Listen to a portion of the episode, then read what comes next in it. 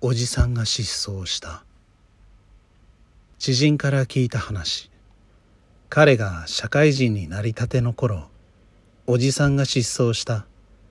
ある日突然無断欠勤し住んでいたアパートにも戻らずどこかへ行ってしまった。親族が警察に届け出たものの成人のそれも中年男性ということもあってか熱心に探してはもらえなかったらしい。半年ほどは部屋を残していたが戻ってくる気配もなくただ家賃を払い続けるのも虚しいのでアパートは引き払うことになった。親族からの頼みで彼と彼の弟が部屋の片付けに向かった。親類はみんな遠方住まいでね比較的近くに住んでた俺たちの方が都合が良かったんだよ。小遣いももらえるということで断る理由はなかった。片付けを行ったのは3月末のことだったという。季節外れの寒風が吹く中兄弟はおじさんが住んでいたアパートに向かった。アパートは山の麓のような場所にあった。正確にはアパートがありその裏手南側に国道が走っていてさらに向こうに山がある。そういう立地だった。南側に山があるため日当たりには恵まれず国道に由来する騒音もあるためか家賃は破格の安さだったそうだ。部屋に入ってすぐ変だなと思ったという。アパートの部屋はごく普通のワンルームだった。玄関を開けて左にキッチン右にユニットバス。突き当たりのドアを開けると8畳ほどの居室。居室に入ると真正面に吐き出し窓がありその向こうには申し分程度のバルコニーがあるという間取りだった。その居室が妙だった。まず目についたのは部屋の一番奥に置かれたベッドだ。ベッドは横向きにつまり吐き出し窓を完全に遮る形で置かれていた。しかもその上にはうず高く物が積まれほぼ完全に窓が塞がれていた。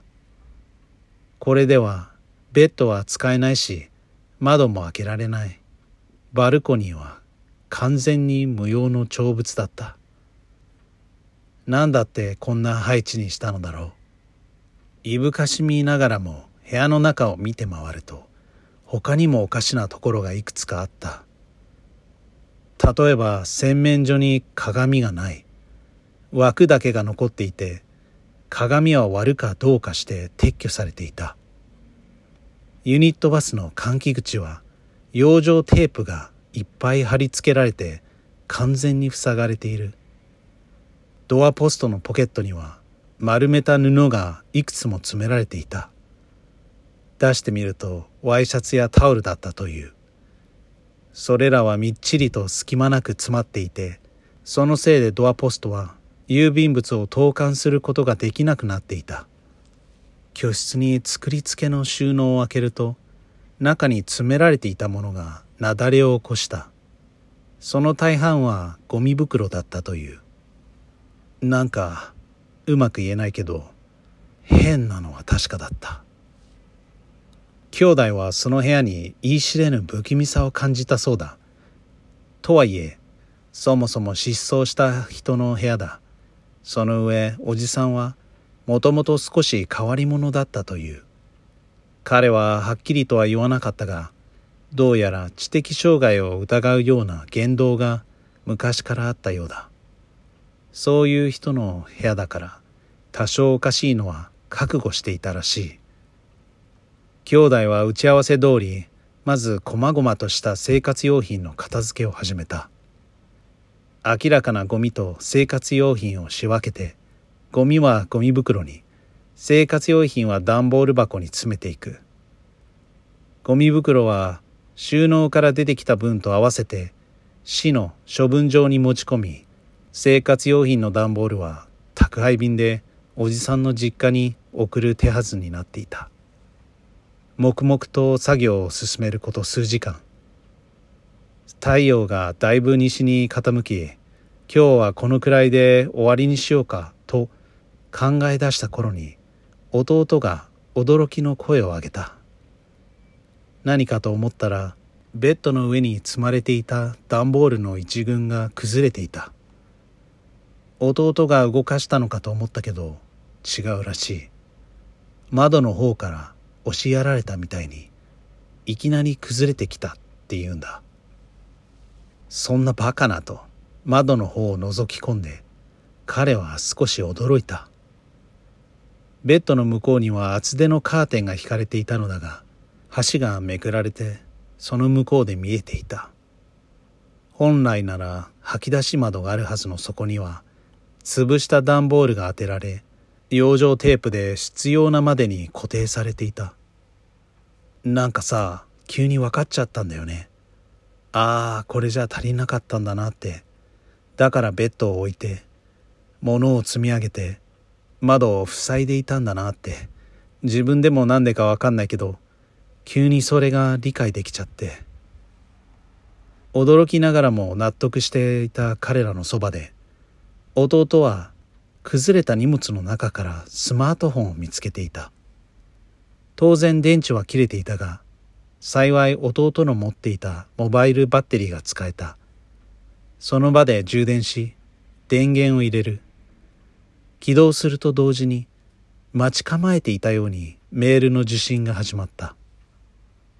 メール？そうそうキャリアのメール。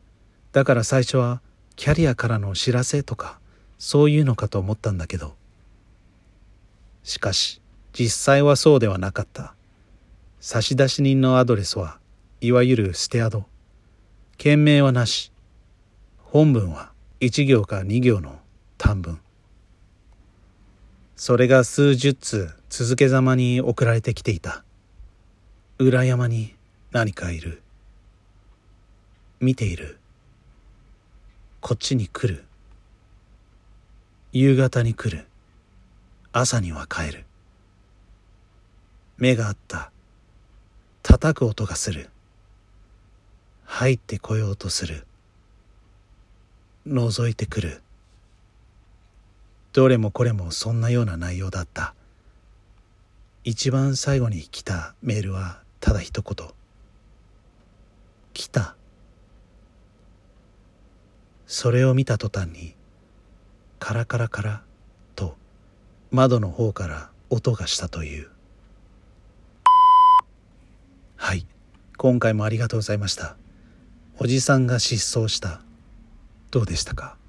長い話だったのでちょっと早いペースで読んでしまいました。この回の感想や番組への意見そして私に質問などあればツイートしてください。ではでは。Thanks for listening. また。